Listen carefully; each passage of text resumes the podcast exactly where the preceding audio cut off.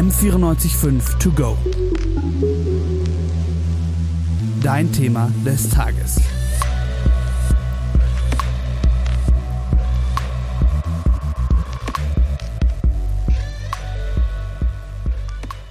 Hallo und herzlich willkommen bei M945 To Go. Heute mit einer neuen Ausgabe der Podcast-Reihe Wer wird eigentlich?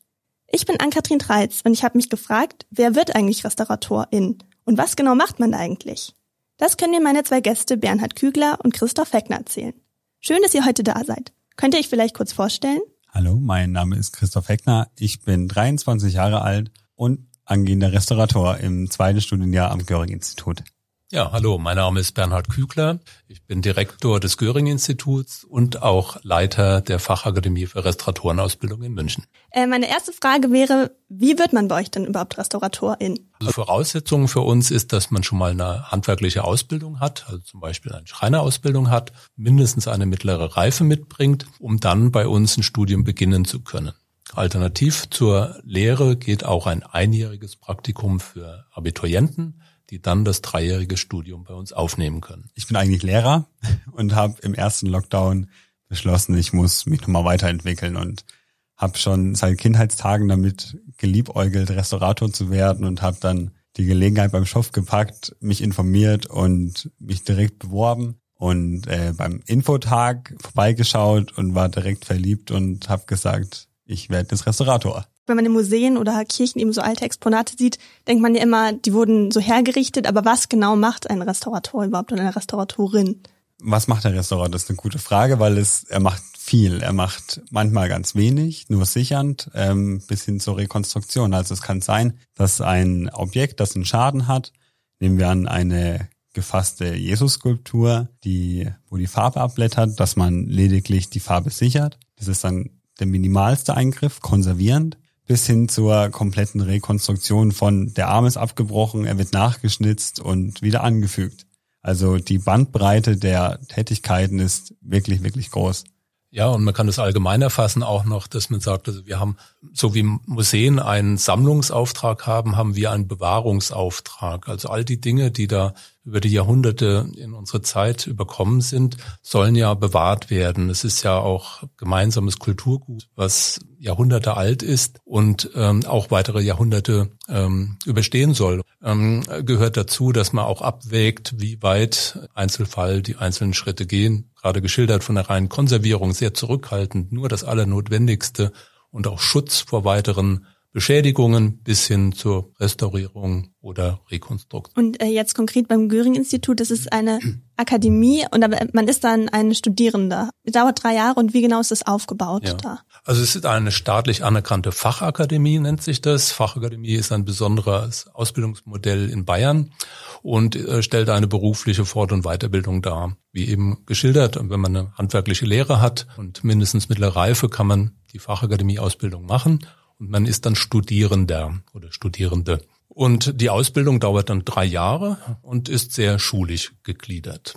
Und man hat auch Schulferien und so ganz normal. Die schönen bayerischen Schulferien, 14 Wochen im Jahr. Okay, okay. Okay, aber wie sieht's eigentlich aus mit der Finanzierung, wenn es jetzt so eine private Fachakademie ist? Ähm, unsere Studierenden zahlen äh, Schulgeld monatlich und zwar leider nicht wenig, 350 Euro im Monat. Es wird ein bisschen erleichtert, das Ganze, äh, dadurch, dass es Fördermöglichkeiten gibt und auch die Möglichkeit eines Stipendiums. Und das Schöne ist auch, man merkt, dass in dem Schulgeld wirklich alles an sehr hochwertigen Materialien enthalten ist. Es klingt am Anfang nach viel Geld. Aber wenn man es gut anstellt, bekommt man auch wieder viel zurück und es ist dann auch gar nicht so viel.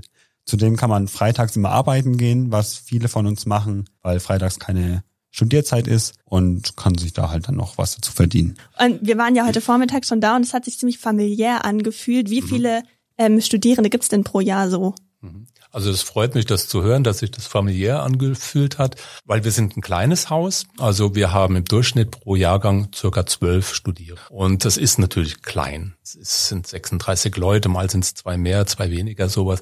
Aber das ist so die Größenordnung. Und da muss es schon gut zusammenspielen und man nach zwei Jahren, man kennt sich und man arbeitet zusammen und äh, steckt die Köpfe zusammen, um Dinge zu, gemeinsam zu überlegen und dann auch zu machen. Und das ist, ist wirklich ein, ein gutes Zusammenwirken. Also würdest du auch sagen, Christoph, wenn ich jetzt in der Uni bin, habe ich manchmal schon mehr so hierarchische Strukturen, finde ich, wenn so Profs da sind oder so, aber bei euch im Göring-Institut eher nicht oder schon? Nee, das würde auch gar nichts bringen. Also ähm, das familiär und das, das beschreibt super. Ähm, wir haben einen sehr schon engen Kontakt zu den Dozenten. Ähm, es ist natürlich die Gliederung, wer lehrt und wer ist Lernender. Aber man kann wirklich mit jedem Problem und jeder Frage zu jedem kommen und Rat bekommt man immer.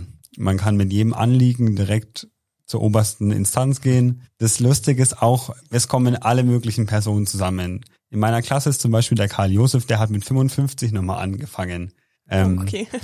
Und die Miriam ist 30, die jüngste ist Lea mit 20 angefangen. Also es ist wirklich ein bunter Haufen und das macht's äh, besonders.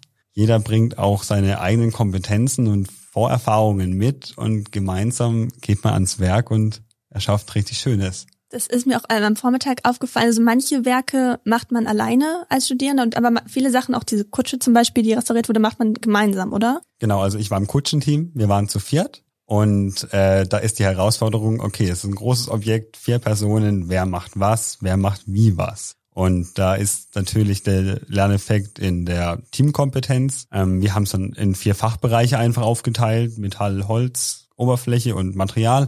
Und so ging das dann. Also man spielt sich zusammen und man muss sich auch zusammenspielen können, weil es später ja auch mal auf Baustellen ebenso läuft. Man hat ein großes Chorgestühl oder eine ganze Kirche und jeder kann was und hilft aber auch zusammen. Wenn wir jetzt so viel über die Praxis geredet haben, das haben Sie am Vormittag auch gesagt, es gibt aber auch Theorieunterricht an der Akademie. Äh, wie ist es nochmal genau äh, gegliedert oder aufgeteilt? Was gibt's für Fächer? Selbstverständlich gibt's die Theorie. Ähm, das ist ja auch das Konzept äh, des Göring-Instituts, dieser Fachakademie-Ausbildung, Kopf und Hand oder Theorie und Praxis zu gleichen Teilen. Und das äußert sich darin, dass man also im wöchentlichen Wechsel äh, Theorie und Praxiswoche hat. Also Später in der Selbstständigkeit oder im Berufsleben spielt ja auch Wirtschaftlichkeit eine Rolle. Bei uns in der Schule jetzt weniger. Aber ähm, ich muss es auch erfahren. Ich muss es auch mal gemacht haben und nicht nur in der Theorie gelernt oder gehört haben. Das unterscheidet unsere Ausbildung massiv von anderen Ausbildungen in diesem Bereich der Restaurierung und Konservierung, dass wir also einen extrem hohen Praxisanteil zu 50 Prozent haben.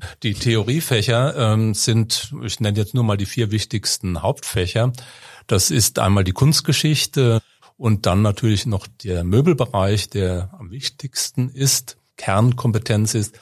Und dort ist die Möbelkunstgeschichte sehr ähm, detailliert, so dass man am Ende der Ausbildung in der Lage ist, äh, die Möbel, die man in die Hände bekommt, auch sicher zu datieren. Also nicht nur das Alter, auch die Herkunft und das Ganze auch begründen kann. Die Dokumentation als zweites Hauptfach im ersten Studienjahr lernt man so, wie erstelle ich denn eine Dokumentation, ähm, was gehört da rein und, und welche Vorlagen kann man nutzen. Und im zweiten, dritten Studienjahr bekommt man Zeit in dem Fach zur Verfügung gestellt, um diese Dokumentation dann auch zu erstellen. Christoph, würdest du sagen, du magst lieber die Praxis oder die Theorie? Ich finde beides super. Also in der Theorie erfährt man halt richtig viel Fakten und Fachwissen, was man auch anwenden kann. Schon, ich würde sagen, sehr optimal aufgegliedert, dass man, wenn man es tut, gleich das Fachwissen kurz davor oder danach hatte. Ähm, es spielt sich echt einher. Es ist auch bei uns der große Punkt, einfach dieses Learning by Doing. Ich ähm, empfinde es als sehr wichtig, eben diesen hohen Praxisanteil zu haben, weil wir ja eben Handwerker oder wir gehen ja in den Bereich der Handwerker, wir sind wissenschaftliche Handwerker, kann man das so sagen. Das ist nicht nur das Tun, das ist auch das Wissen, das ist alles zusammen. Also hat alles den gleichen hohen Stellenwert. Und ähm, wenn man die Sachen dann theoretisch lernt, kann man sie auch gleich umsetzen. Das ist ja oft anders als in der Uni, oder? Genau. Also das finde ich eben auch. Und, und dann nimmt man wirklich alles erst Schritt für Schritt theoretisch durch und dann eben praktisch. Und so vertieft sich das ja auch ganz anders im Kopf. Jetzt auch noch zwei, die beiden anderen Fächer nämlich noch genannt, nämlich die Fachtechnologie und die Naturwissenschaften. Das sind auch noch zwei Hauptfächer, wo genau diese Dinge vermittelt werden, die gerade angesprochen wurden, also historische Techniken, historische Materialien oder in den Naturwissenschaften einfach die chemischen Zusammenhänge der Dinge, die da passieren. Man schreibt aber auch normale Klausuren dann so. Genau, also das wird angekündigt. Es ist schon wie in der Schule früher. Ist dann auch so, wenn jetzt eben eine Woche Theorie, eine Woche Praxis ist, dann bei der Benotung zählt dann auch Theorie und Praxis 50-50? Also ja. ist es gleich wichtig? Also die Praxis ist natürlich auch ein Hauptfach, wenn man so will, und wird äh, extra auch bewertet. Und gibt es so einen äh, bestimmten Tagesablauf, wenn jetzt ein Praxistag ist, kommt man dann ins Institut und dokumentiert erst oder so, dass jeder Tag eher anders. Vor allem, wenn man jetzt immer am selben Werk arbeitet, habe ich mich gefragt, ist es dann sehr ähnlich, die Tage? Nein, also was heißt nein? Ja, das unverhofft kommt oft, sage ich mal.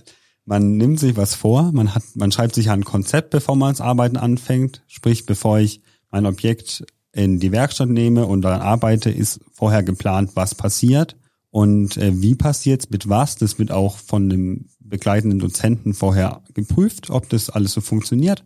Und dann habe ich theoretisch einen Plan, wie ich was angehe. Man hat mir auch einen Zeitplan geschrieben oder im Kopf, wie viele Stunden brauche ich für was. Aber dann kommt doch oft ganz viel was dazwischen, wo man sich dann doch mehr reinfuchst oder nochmal nachschaut oder länger braucht. Und da selten eine Arbeit gleich ist wie die andere, finde ich es schwierig zu sagen, jeder Tag ist irgendwie gleich aufgebaut. Finde ich sehr schön beschrieben. Also in der Praxis, das, ja, es kommt anders, als man denkt. Ähm, in der Theorie ist es natürlich anders. Da haben wir einen klar vorgegebenen Stundenplan, so halt schulisch geprägt, wie wir es eben schon gesagt haben.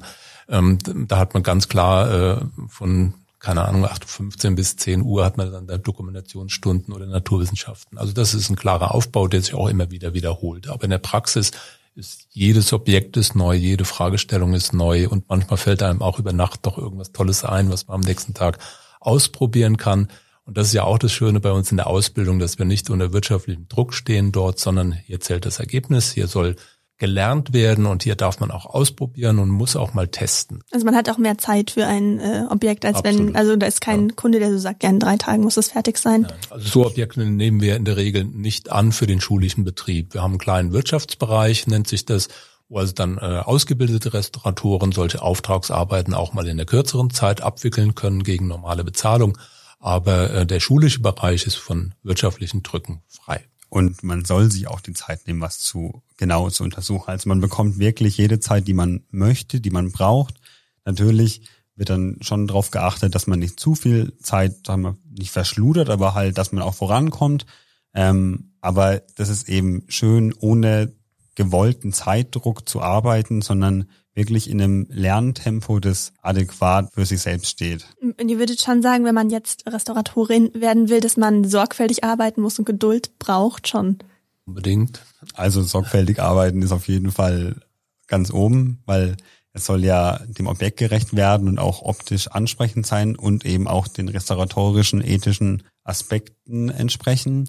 Aber wirtschaftlich gedacht schon auch zügig arbeiten. Ähm, was halt in der Ausbildung nicht immer ganz funktioniert, weil man lernt ja ganz viel Neues. Man ist ja mit vielem oft nicht ganz berührt, also frisch berührt.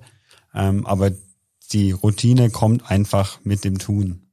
Und deswegen ist die Praxis auch so wichtig, dass man, ich habe ja heute vergoldet zum Beispiel, und es klappt schon doppelt so schnell wie beim ersten Mal zum Beispiel.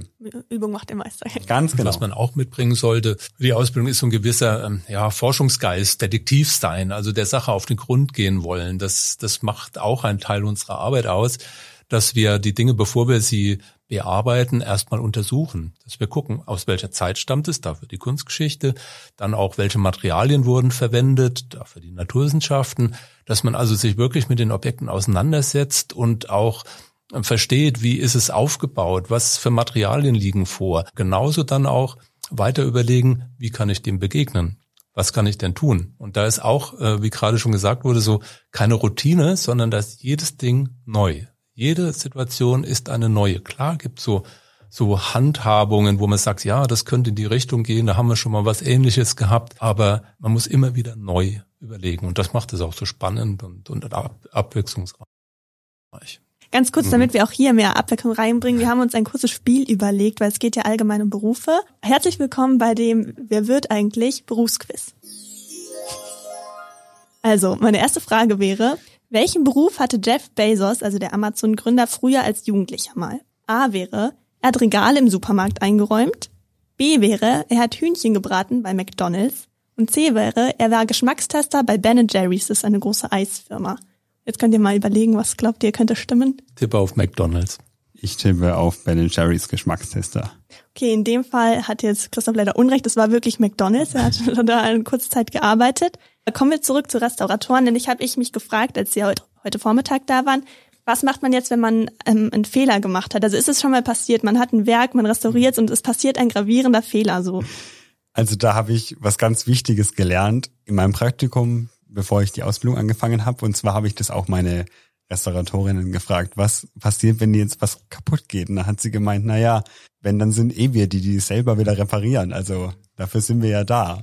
Also hattest du am Anfang aber so ein bisschen Angst, also Berührungsängste, dass du, wenn du jetzt irgendwas machst, das so ein, keine Ahnung, 100 Jahre altes Exponat und dass du dann was falsch machst oder nicht? Ähm, was heißt falsch machen? Ich, das Gute ist ja, wie gesagt, durch unser Konzept und durch diese intensive Vorarbeit und dieses gedankliche Durchdringen geht man ja selten affektiert ans Objekt ran, sondern hat schon einen Plan. Absolut, absolut richtig, kann ich nur zustimmen. Die Vorüberlegung ist das A und O, die, die einfach ähm, schon mögliche Fehlbehandlungen vorwegnehmen. Und dann auch natürlich sind die Werkstätten auch alle besetzt mit Werkstattleitern, Stellvertretern und so weiter. Man arbeitet also da nicht im luftleeren Raum, sondern unter ständiger, ähm, ich nenne es mal Betreuung ähm, weil die Arbeit wird einem nicht abgenommen. Also machen muss man schon selbst. Ähm, und ähm, auch der Werkstattleiter, Werkstattleiterin wird nicht äh, dauernd reinreden, weil man soll ja seine Erfahrungen mhm. selbst machen. Aber wenn man sieht, es droht Unheil, äh, dann wird man schon auch versuchen, rechtzeitig einzuschreiten. Okay, und bleibt man auch manchmal länger, wenn man jetzt mit was nicht fertig wird, habe ich mich auch gefragt heute. Also manchmal fuchst man sich in was richtig rein und dann will man es auch fertig machen. Also das ist dann schon die eigene Bereitschaft, weil man es fertig haben möchte, weil man das Ergebnis sehen möchte. Was ich mir auch noch gefragt habe, was würden, wenn Sie beiden sagen, ist so das Spannendste am Beruf Restauratorin und was mögen Sie vielleicht nicht so gerne? Ich finde spannend, das, was ich eben schon mal so angesprochen habe, dieses Detektivische, dieses Forscherische, dieses immer wieder neu auseinandersetzen. Es wird einfach nicht langweilig. Es ist immer wieder neu. Jedes Objekt ist anders. Was ich auch sehr schön finde, ist den Kontakt, den man hat. Äh, man, man ist ja nicht alleine. Ähm, der Christoph ja eben auch schon ein bisschen ausgeführt. Man arbeitet entweder im Team oder aber ich habe ja den Kundenkontakt oder den Museumsleiter oder den Kunsthistoriker oder insgesamt interdisziplinäre Zusammenarbeit, Austausch. Es ist so ein, so ein Gesamtkunstwerk, was sich da ergibt.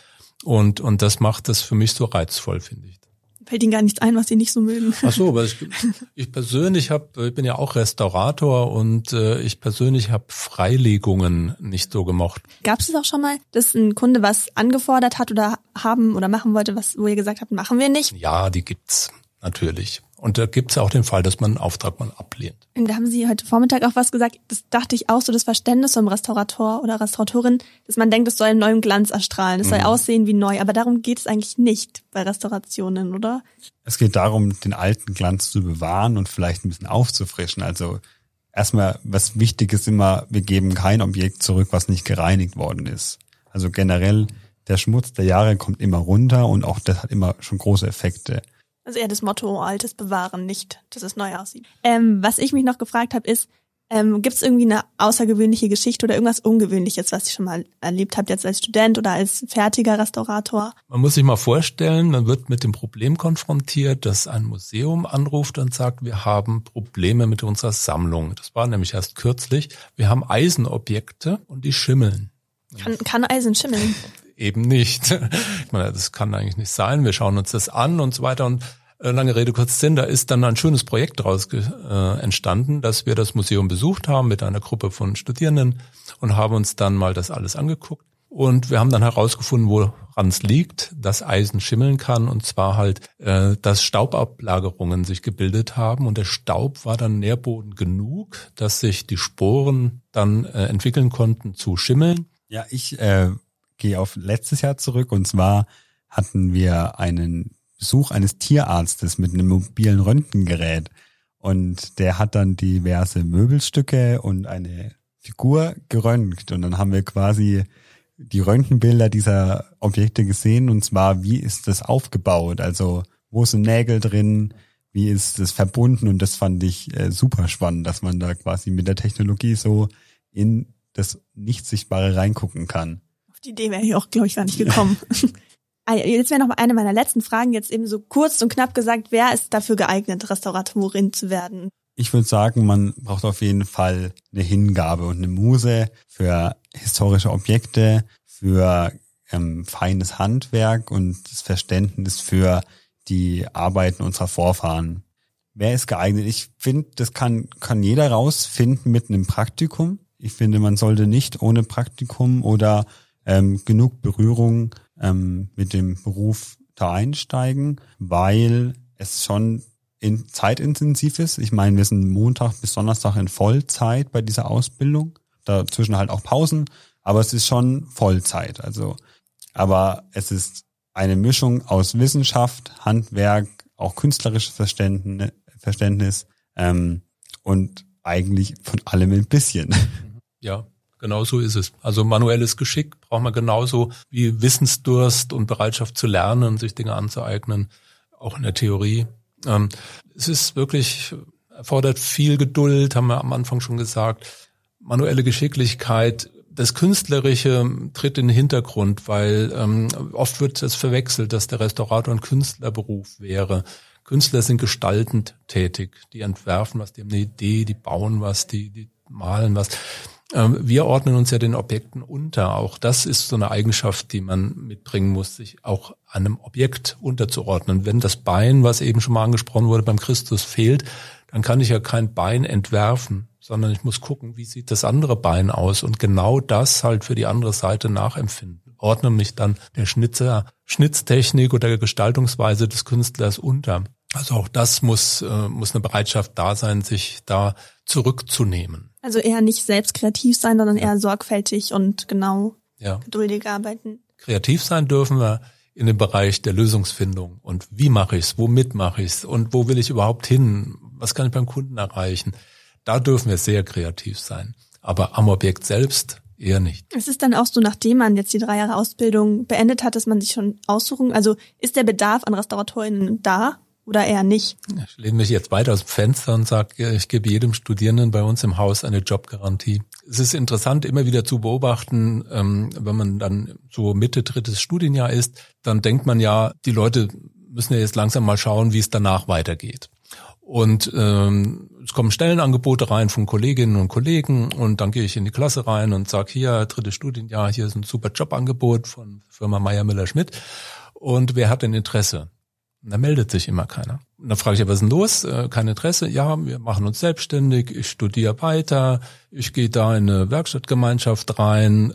Die haben alle schon ihre Eisen im Feuer. Und äh, das überrascht mich Jahr für Jahr. Bin da positiv erstaunt, dass so jeder dann doch am Ende der Ausbildung seinen, seinen Platz findet. Manche haben auch äh, danach noch die, äh, das Interesse, noch weiter zu studieren. Man hat ja mit der Fachakademieausbildung bekommt man auch in Bayern die Hochschulzugangsberechtigung, sodass auch jemand mit mittlerer Reife zum Beispiel ähm, auch hier dann noch ein Studium aufgreifen kann. Und das nehmen manche dann auch auf und, und studieren dann noch weiter. Also den Master sozusagen. Dann. Den Master äh, im Bereich der Restaurierung oder halt auch ähm, Wechsel zum Holzingenieur oder Kunstgeschichte. Jetzt will ich Ihnen noch mal kurz das Wort geben. Sie haben bald Infotag. Also wo müsste ich mich jetzt hinwenden, wenn ich jetzt mir den Podcast angehört oder angesehen habe und mir denken würde, jetzt möchte ich gerne Restauratorin werden? Mhm. Also das äh, ist dann sicherlich ein guter Weg, einfach mal auf unsere Homepage zu schauen, www.göringinstitut.de. Und äh, dort werden zum Beispiel die Infotage immer aktuell angekündigt, so dass man also dort die Gelegenheit hat, an diesem Tag einfach die Werkstätten zu besichtigen, sich mit Studierenden auszutauschen, mit Dozenten zu sprechen, sich über das Prozedere der Aufnahme zu unterhalten und so weiter. Also dort gewähren wir schon mal diese Einblicke. Aber andererseits auch jederzeit über den E-Mail-Kontakt kann man anfragen und ein, ein völlig unverbindliches Beratungsgespräch vereinbaren diese Gespräche führe ich dann meistens mit den Interessenten und anschließend bekommen die dann noch über den Studierenden oder Studierende eine Hausführung, so dass man auch da einen wunderschönen Eindruck bekommt und dann eher entscheiden kann, ob man sagt, ja, ich mache jetzt noch ein Jahr Praktikum, um dann bei euch zu beginnen oder kann ich das Praktikum bei euch machen oder wie auch immer. Also das, da gewähren wir auch außerhalb dieser Infotage gerne Einblicke. Es gibt auch einen Insta-Kanal und einen Facebook-Page. Wie heißt ihr da?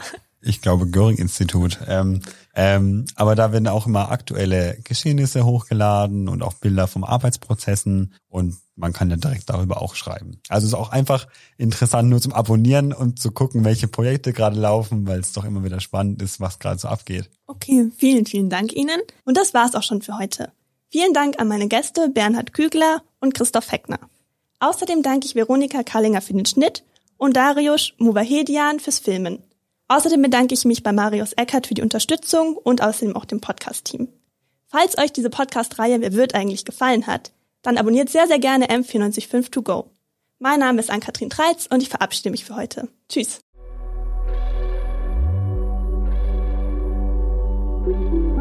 M945 To Go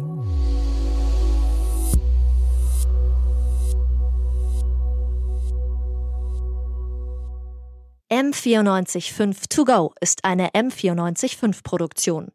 Ein Angebot der Media School Bayern.